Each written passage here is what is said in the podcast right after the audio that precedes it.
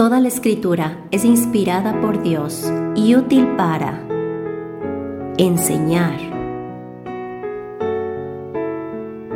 redarguir,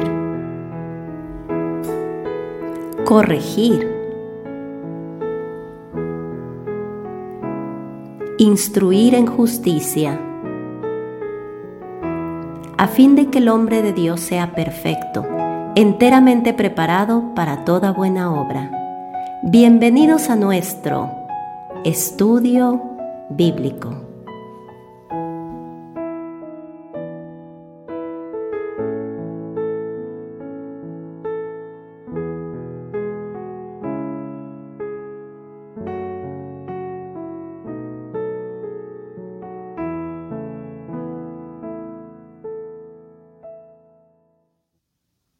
Bienvenidos a nuestro estudio de hoy Hoy estaremos compartiendo nuevamente en la epístola a los romanos en el capítulo 1 a partir del versículo 18.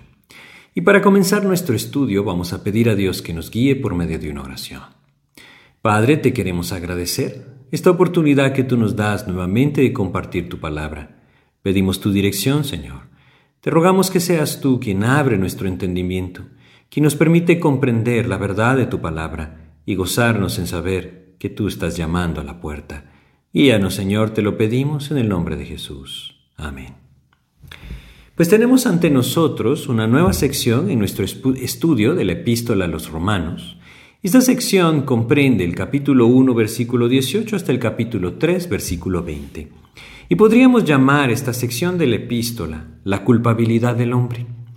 Porque precisamente es de esto que trata esta sección.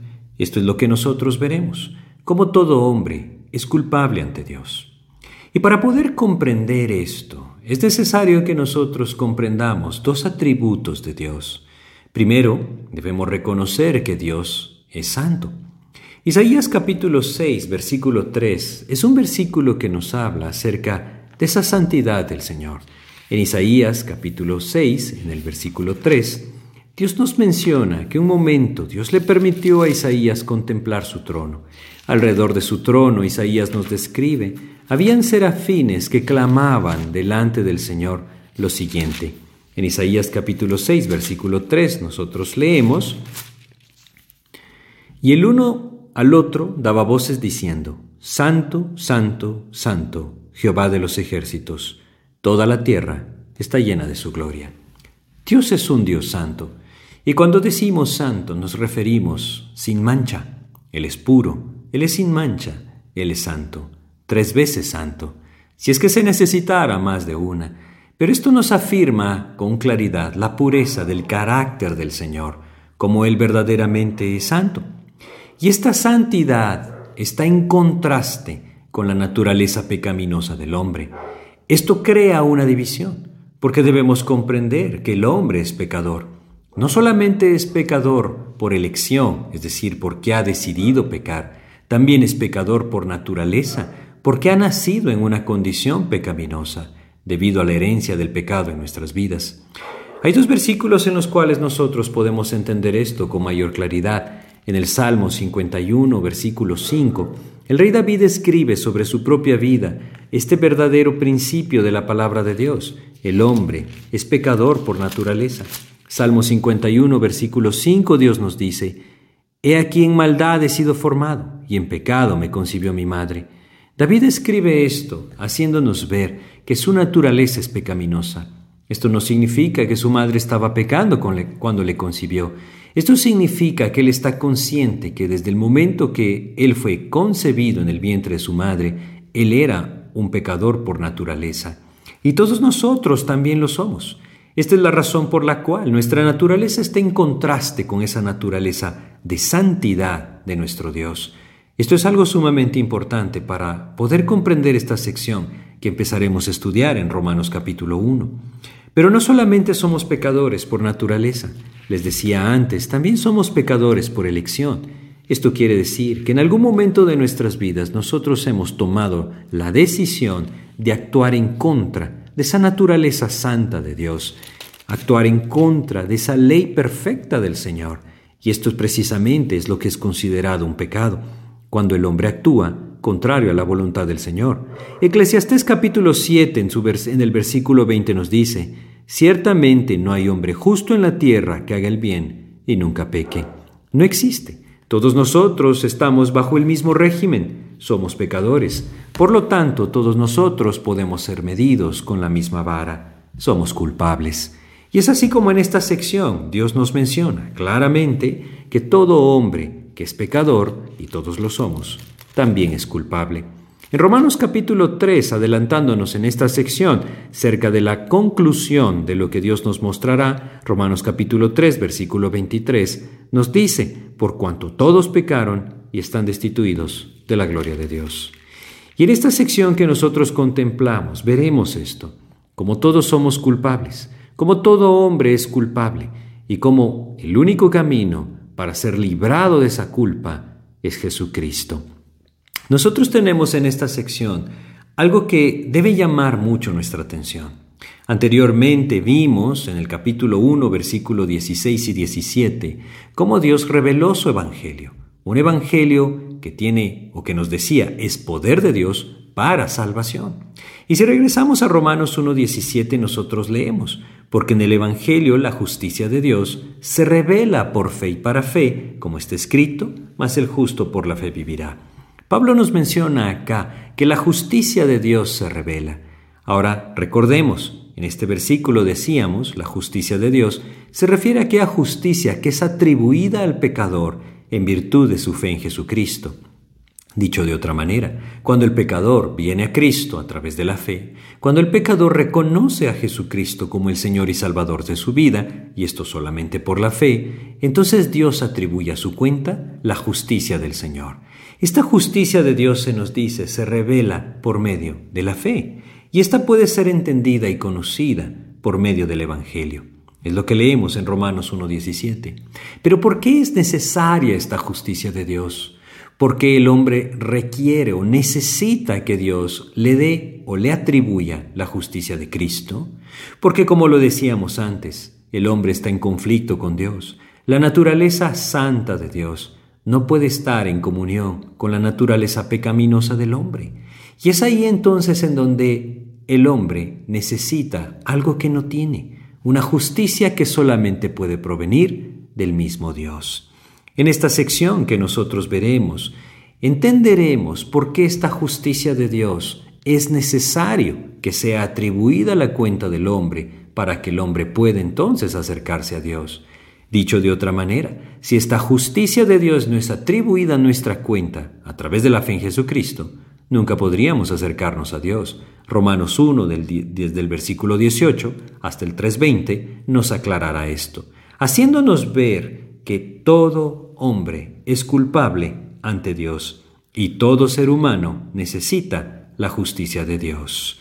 Todos los hombres son culpables de pecado. Es lo que leíamos en los versículos anteriores, por lo que todos están condenados a una separación eterna de Dios. Y en Romanos 1.18, Dios nos menciona lo siguiente, porque la ira de Dios se revela desde el cielo contra toda impiedad e injusticia de los hombres. En esta sección Dios nos mostrará que su ira se revela sobre todos aquellos que no han sido redimidos por Cristo, sobre todos aquellos que su pecado no ha sido cubierto. Se revela desde el cielo contra toda impiedad e injusticia de los hombres que detienen la verdad de Dios. Ahora, ¿hay alguien que pueda librarse de esto? Muchas veces eh, podríamos escuchar esa interrogante, ¿qué hay de aquellos que nunca escucharon el mensaje de salvación? Es por eso que esta sección es tan importante, porque en esta sección vemos cómo Dios a través del apóstol Pablo nos menciona básicamente tres grupos de personas.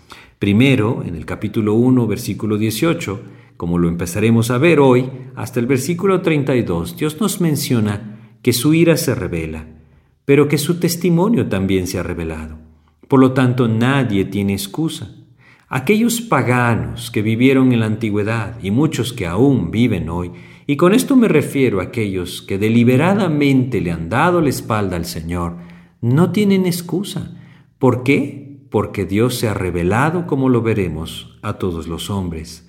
Pero no solamente nos hablará Dios a través del apóstol Pablo en esta sección de aquellos paganos que le han dado la espalda al Señor y como estos no, es, no están exentos de la ira de Dios, también nos hablará de aquellos que intentan vivir una vida moral, una vida buena, una vida justa podríamos decir, pero que sin la justicia de Cristo atribuida a su cuenta, siguen estando condenados.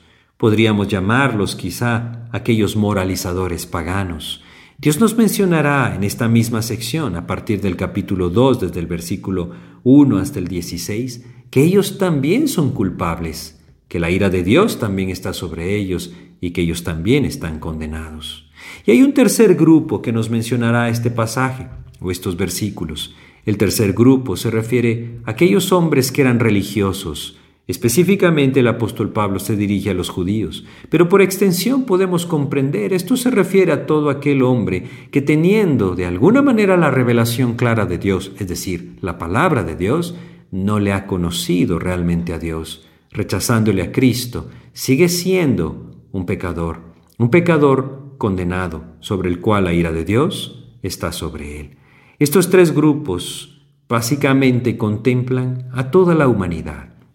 Es decir, todo hombre puede encajar en alguno de estos grupos, y es por eso que la conclusión a partir del capítulo 3, desde el versículo 9 hasta el 20, nos dirá que todos son culpables. Así es que empecemos a ver lo que Dios nos dice en este pasaje. Nuevamente Romanos capítulo 1, versículo 18. Porque la ira de Dios se revela desde el cielo contra toda impiedad e injusticia de los hombres que detienen con injusticia la verdad. Si la santidad de Dios es esa característica de su naturaleza que no nos permite acercarnos a Él debido a que somos pecadores. La justicia de Dios es aquella que debe traer una reacción hacia el pecado del hombre. Y es que Dios no solamente es santo, como lo leímos en Isaías, Él también es justo. Si vamos a Apocalipsis capítulo 16, nosotros leemos acá en el versículo 5, como también los ángeles aclaman su nombre y su justicia Apocalipsis capítulo 16 en el versículo 5 nos dice, Y oí al ángel de las aguas que decía, Justo eres tú, oh Señor, el que eres y que eras, el santo, porque has juzgado estas cosas. Él es santo, Él es justo. Y como un juez justo, Él no puede obviar el pecado del hombre. Él no puede obviar la rebeldía a su ley. Es por esto que la ira de Dios se revela se revela contra toda impiedad e injusticia de los hombres, que detienen, dice con injusticia, la verdad. Es tan importante que nosotros contemplemos este pasaje, porque quizá no estamos acostumbrados a hablar de la ira de Dios.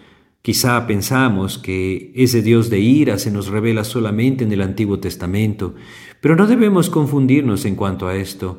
Hay varios pasajes en el Nuevo Testamento que nos hacen ver que el carácter de Dios nunca cambia, su ira se sigue revelando. Y poco a poco Dios nos puede ir mostrando cómo esa ira de Dios revelada puede llevar al creyente a valorar y a apreciar mucho más la redención por gracia. Si vamos al Salmo 130 y leemos en este Salmo los versículos 3 y 4, nosotros comprendemos mejor quizá esto que les menciono. Salmos 130 versículos 3 y 4 dice, Jehová si mirares a los pecados, ¿quién, oh Señor, podrá mantenerse? Nosotros somos pecadores por naturaleza y elección, acabamos de ver. Dios es un Dios santo y estamos separados de Él. Si Él viera nuestro pecado, ¿quién podría sostenerse delante de Dios? ¿Quién podría alcanzar su presencia? La respuesta es muy sencilla. Nadie podría. Pero el versículo 4 continúa diciendo, pero en ti hay perdón para que seas reverenciado. El comprender nuestra culpabilidad, su justicia y ese amor que proveyó un camino a la reconciliación nos puede llevar a reverenciar, a Dios verdaderamente. Mientras más el hombre comprenda la condenación que hay sobre el pecador, mayor impacto puede traer el Evangelio de salvación a su corazón.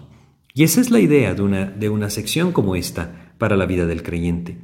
Ahora, al hablar de la ira de Dios que nosotros leíamos en Romanos 1.18, aquella que se revela contra toda impiedad e injusticia de los hombres, debemos diferenciar algo. No habla de una ira que actúa desenfrenadamente, es decir, que acciona en descontrol. No, el apóstol Pablo utiliza una palabra griega, orgei, que más que hablar del juicio que la ira trae, habla realmente del sentir de Dios hacia el pecado. Habla de aquello que dentro del corazón de alguien se levanta cuando contempla algo que es contrario a su anhelo. Y eso es lo que produce en el corazón de Dios el pecado. La ira de Dios se revela. Esta ira se revela desde el cielo, al igual que el Evangelio de salvación. Y mientras más contemplamos esta ira de Dios, más entenderemos nuestra necesidad de refugiarnos en Cristo, porque debemos comprender que esta ira de Dios se revela desde el cielo, quiere decir está sobre todos, absolutamente sobre todos, y solamente hay una manera de librarse de esa ira de Dios. Juan capítulo 3, versículo 36 nos dice lo siguiente. Juan capítulo 3, versículo 36 nos describe esa cobertura, podríamos decir, que nos libra de la ira de Dios. El que cree en el Hijo tiene vida eterna, pero el que rehúsa creer en el Hijo no verá la vida, sino que la ira de Dios está sobre él. El único que puede librarnos de la ira de Dios es Jesucristo, cuando a través de la fe venimos a Él. El que cree en el Hijo tiene vida eterna. Pero aquel que rehúsa creer, aquel que le rechaza al Hijo, entonces la ira de Dios estará sobre él, porque su justicia, es decir, la humana, personal, nunca le alcanzará para estar en pie delante de Dios. Dios nos dice que su ira se revela contra toda impiedad e injusticia. Volvamos a Romanos 1.18, porque la ira de Dios se revela desde el cielo contra toda impiedad e injusticia de los hombres que detienen con injusticia la verdad.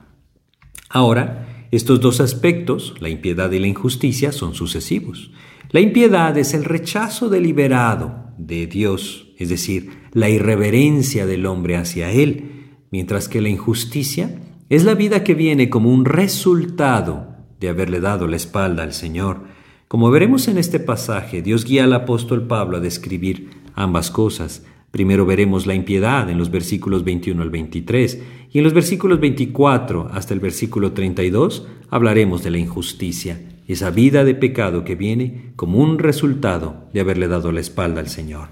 Ahora, si nosotros regresamos a Romanos 1.18, quisiera que le prestáramos mucha atención, porque la ira de Dios se revela desde el cielo contra toda impiedad e injusticia de los hombres que detienen con injusticia la verdad. Cuando dice que detienen con injusticia. Es decir, no tienen justicia propia, les falta justicia personal. Esto habla de pecado. Y lo que este versículo nos dice es que esa ira de Dios se revela desde el cielo contra toda impiedad e injusticia de los hombres que viven en pecado. Eso es lo que nos dice, porque el pecado detiene la verdad de Dios, no solo de forma personal a cada uno que lo practica, sino también la verdad de Dios hacia toda la humanidad. Por eso es que la ira de Dios se revela. Y realmente podríamos entender en este versículo un principio muy sencillo. El pecado lleva al juicio. La ira de Dios, como mencionamos, ese sentir hacia el pecado, se extiende al pecador que por falta de justicia propia detiene la verdad de Dios. Ahora, habiéndonos dicho que la ira de Dios se revela contra el pecador, Dios nos dice que Él se reveló al pecador. Vamos por partes.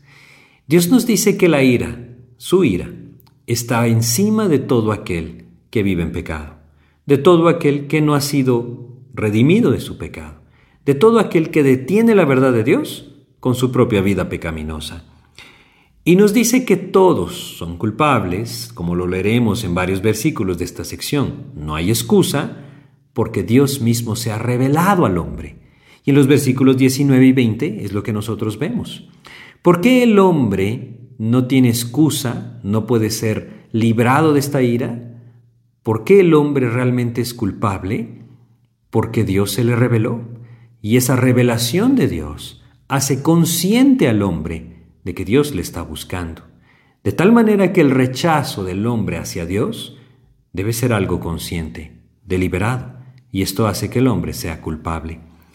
Vamos a entenderlo si nosotros vemos los siguientes versículos. Romanos 1, 19 al 20 nos dice, porque lo que de Dios se conoce les es manifiesto, pues Dios se lo manifestó porque las cosas invisibles de Él, su eterno poder y deidad se hacen claramente visibles desde la creación del mundo, siendo entendidas por medio de las cosas hechas, de modo que no tienen excusa. Básicamente vemos dos cosas acá. Primero, Dios se revela de forma externa al hombre a través de su conciencia. Dios nos creó con esa conciencia, esa capacidad de buscar o estar conscientes de la necesidad de buscar a nuestro Creador. Cuando Pablo dice, les es manifiesto, es esto lo que afirma, Dios puso en el hombre esa capacidad de conocer a Dios. Y es que Dios mismo creó al hombre para vivir en comunión con Él. Si bien el pecado causó división, Dios dotó al hombre de lo necesario para llegar a conocer a su Creador. Si nosotros vamos a Hechos capítulo 17 y leemos acá, en este discurso del apóstol Pablo hacia aquellos sabios del mundo que se encontraban en Atenas, Hechos capítulo 17. Leeremos acá versículos 27 y 28, para que busquen a Dios, si en alguna manera palpando puedan hallarle, aunque ciertamente no está lejos de cada uno de nosotros. Lo que él está diciendo acá es que Dios no se dejó a sí mismo sin testimonio. Dios siempre dio testimonio de sí mismo, para que el hombre busque a Dios si en alguna manera palpando pueda hallarle, aunque ciertamente no está lejos de cada uno de nosotros. Y el 28 dice, porque en él vivimos y nos movemos y somos, como algunos de vuestros propios poetas también han dicho, porque linaje suyo somos. Él les dice, algunos de sus propios escritores, poetas, han dicho que somos linaje de Dios.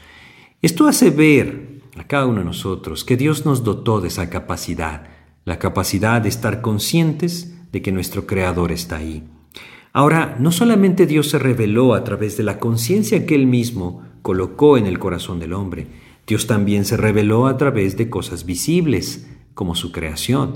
Y es lo que nosotros leemos en el versículo 20, porque las cosas invisibles de Él, su eterno poder y deidad, se hacen claramente visibles desde la creación del mundo, siendo entendidas por medio de las cosas hechas, de modo que no tienen excusa. Lo que Dios nos dice acá es que la misma creación da testimonio del poder y la deidad, o sea, la divinidad de Dios. Y es que muchos pueblos antiguos tuvieron claridad en este punto, ¿saben? El mundo en el que vivían debía significar la existencia de un creador. Hoy, muchas personas han dicho que parte de la evolución del hombre o del pensamiento humano es despojarse de la creencia de un creador. Bueno, nosotros debemos entender que es todo lo contrario. Debemos entender que como un escritor muy reconocido de apellido Ironside en un momento escribía, el paganismo y, la idolatría no son pasos en la evolución del hombre desde lo insignificante hacia lo grande. No, todo lo contrario, el paganismo es una degradación, no un avance hacia arriba. Y es que en la antigüedad el hombre estaba consciente de que la creación debía significar que existía un diseñador, un creador. Hoy en día el hombre, abandonando esto, ha intentado dar explicaciones de todo tipo y que muchas de ellas carecen de sentido. Hoy podemos ver cómo el mundo moderno ha fallado en reconocer al Creador detrás de la creación, aun cuando las leyes naturales expresan un poder y sabiduría inalcanzables. Cualquiera que sea el camino que nosotros tomemos, y analicemos ciertos aspectos de la creación o de la naturaleza que Dios ha creado, nos encontraremos con leyes que no se pueden quebrantar, leyes perfectas, las cuales están relacionadas unas con otras que requieren haber tenido un diseño. Nos encontraremos con aspectos que no podemos explicar, siempre tiene que haber algo más allá. Lo que nosotros debemos reconocer entonces es que la creación nos muestra los atributos de Dios. Esos atributos, como dice, invisibles de Él, pueden llegar a ser visibles por medio de las cosas hechas. Pablo utiliza una palabra muy interesante para describir aquellas cosas hechas o cosas que Dios ha hecho. En el versículo 20, él dice por medio de las cosas hechas. La palabra que él utiliza es la palabra griega poema. Aquella palabra de donde nosotros obtenemos nuestra palabra poema. Y es que es maravilloso, la creación de Dios es un poema que nos expresa su, su poder y su divinidad. Es así como nosotros leemos, por ejemplo, en el Salmo 19, capítulos 1 al 3, lo siguiente. Salmos, capítulo 19, versículos 1 al 3, nos dice lo siguiente. Hablando de cómo la creación da testimonio del poder de Dios, el escritor de los Salmos nos dice lo siguiente. Dice, los cielos cuentan la gloria de Dios y el firmamento anuncia la obra de sus manos. Un día emite palabra a otro día y una noche a otra noche declara sabiduría. No hay lenguaje ni palabras ni es oída su voz. Al contemplar lo que Dios hizo, no nos quedaría, no nos debería quedar más que asombrarnos de su poder y de su deidad. El Salmo 8, en el versículo 3, también nos dice, Cuando veo tus cielos, obra de tus dedos, la luna y las estrellas que tú formaste, y el 4 añade, digo, ¿Qué es el hombre para que tengas de él memoria y el Hijo del hombre para que lo visites? Al contemplar la creación de Dios, el hombre puede, puede contemplar también la grandeza del Creador. Dios siempre fue fiel al mostrarle al hombre que Él estaba ahí. Pero no solamente lo hacía o lo, lo hace o lo ha hecho a través de su creación, también lo hace a través de la fidelidad que muestra hacia su creación, porque Él mismo la sustenta él mismo la sostiene. Si nosotros vamos a Hechos capítulo 14, en el versículo 17 de Hechos 14, nosotros leemos parte de ese testimonio que Dios nos ha dejado como una clara muestra de su fidelidad. Hechos 14, 17 nos dice, si bien no se dejó a sí mismo sin testimonio, haciendo bien, dándonos lluvias del cielo y tiempos fructíferos, llenando de sustento y de alegría nuestros corazones no solamente se revela a través de su creación, no solamente se revela a través de la conciencia que Él mismo nos dio, también se revela cuando muestra fidelidad a su propia creación. Es por eso que como lo vemos entonces, al final del versículo 20, Dios nos dice, no tienen excusa. Ahora, entendemos claramente que hoy el hombre al contemplar la creación de Dios no reconoce a Dios, pero esto no es un resultado de algo más, sino de su propia necedad. Si nosotros vamos al Salmo 14, entendemos por qué el hombre ya no reconoce en la creación al Creador. Salmos capítulo 14 en el versículo 1 nos dice de una forma clara y sencilla, dice, el necio en su corazón, no hay Dios. Se han corrompido, hacen obras abominables, no hay quien haga el bien. Esa es la razón. El necio, como lo describe este versículo, es aquella palabra Nabal, como el nombre de aquel hombre necio que se enfrentaba a David. Nabal significa un hombre que se empeña en su propio pensamiento, un hombre que se aferra a su criterio y simplemente, aunque vea evidencia, no será movido de ahí. Ese es el necio, Nabal. Lo que Dios nos dice es la necedad, esa necedad del corazón del hombre la ha llevado a desechar a su Creador. Esta es la razón por la que el hombre ha dejado de reconocer a Dios en su creación. Mucho tiempo atrás, la verdad de Dios fue conocida por toda la humanidad. Momentos como el diluvio manifestaron claro quién era el verdadero y único Dios, y todas las personas llegaron a conocer en ese momento quién era el único y verdadero Dios. La razón de la rebeldía para presentarse delante de Dios es que el hombre no quiere arreglar su corazón. Dicho de otra manera, tanto a través de la conciencia como de su propia creación, como del testimonio que Dios mismo nos da de la fidelidad que Él tiene hacia su creación, deberían mostrarnos la luz, la luz para contemplar a nuestro Creador. Sin embargo, hay una razón por la cual el hombre rechaza la luz, y nosotros la tenemos claramente descrita en Juan capítulo 3 desde el versículo 19 al 21. En Juan capítulo 3, Dios nos dice en el versículo 19 al 21, y esta es la condenación, que la luz vino al mundo, y los hombres amaron más las tinieblas que la luz, porque sus obras eran malas. Porque todo aquel que hace lo malo aborrece la luz, y no viene a la luz. Aquí está la razón, para que sus obras no sean reprendidas. Si el hombre reconoce que Dios está ahí, si el hombre reconoce que Dios le está buscando, si el hombre reconoce que más que un creador tiene un Dios soberano sobre su cabeza, entonces debe entender y debe reconocer que tiene que hacer algo con respecto a él. Pero el hombre no quiere abandonar su pecado, no quiere dejar sus obras pecaminosas, no quiere verse enfrentado con ese Dios verdadero. Por lo tanto decide cerrar sus ojos a la luz. Esa es la razón de la necedad del corazón del hombre. Pablo termina el versículo 20 en Romanos 1, nuevamente Romanos 1:20, haciéndonos ver que el testimonio, testimonio perdón, dado por Dios es más que suficiente, por lo que aquellos que le han rechazado no tienen excusa para hacerlo. Nuevamente la última parte dice, de modo que no tienen excusa. Esta es la respuesta para aquella pregunta. ¿Qué pasa con aquellos paganos de la antigüedad que no tuvieron la Biblia, que el Evangelio no les llegó o que de alguna manera el testimonio de Dios no les fue presentado? Bueno, esta es la respuesta. Dios se encargó de presentarles su propio testimonio. La creación da testimonio de Él. La conciencia que Dios puso en el interior del hombre da testimonio de Él. El hombre no tiene excusa. Dios se manifestó y el hombre le rechazó. Así es que esto habla de ese primer grupo. Ese primer grupo, que también es culpable, al igual que los otros dos que veremos, le rechazaron al Señor. Si el hombre contempla el testimonio que Dios ha dado por medio de la creación, podrá entonces emprender una búsqueda de ese Creador. La fidelidad de Dios sin duda le llevará a encontrarse con una revelación profunda, es decir, con Cristo y su palabra. Ahora, no debemos confundirnos acá. La revelación de Dios por medio de su creación y de la conciencia no son suficientes para la salvación, pero sí son suficientes para que el hombre contemple la necesidad de conocer a su Creador. Esto le llevará entonces a Cristo, y si el hombre genuinamente quiere buscarle, Dios mismo le encontrará.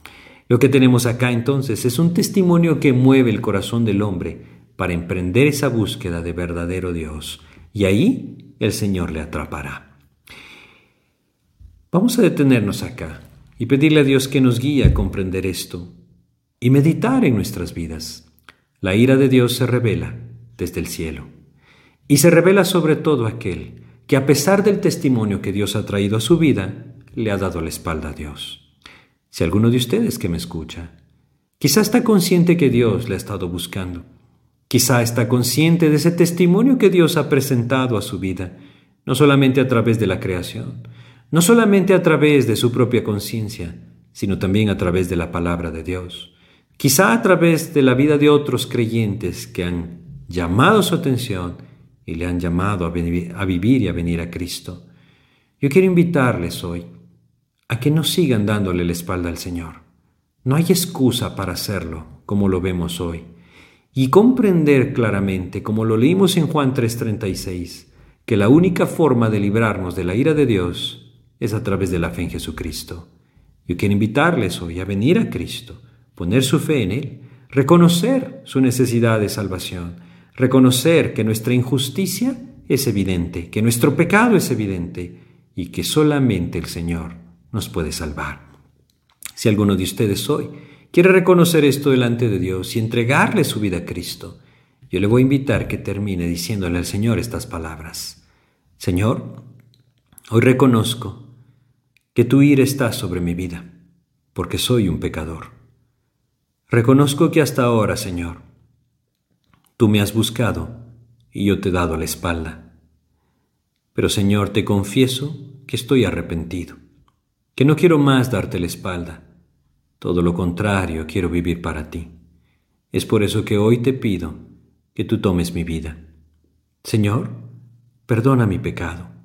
Hoy por fe, Señor, yo te recibo como el Salvador, el Señor de mi vida, y te pido que me perdones y me salves por ese sacrificio que ofreciste por mí en la cruz. Yo te confieso que creo en ti y te pido que hagas conmigo tu voluntad. Tómame, úsame, Señor.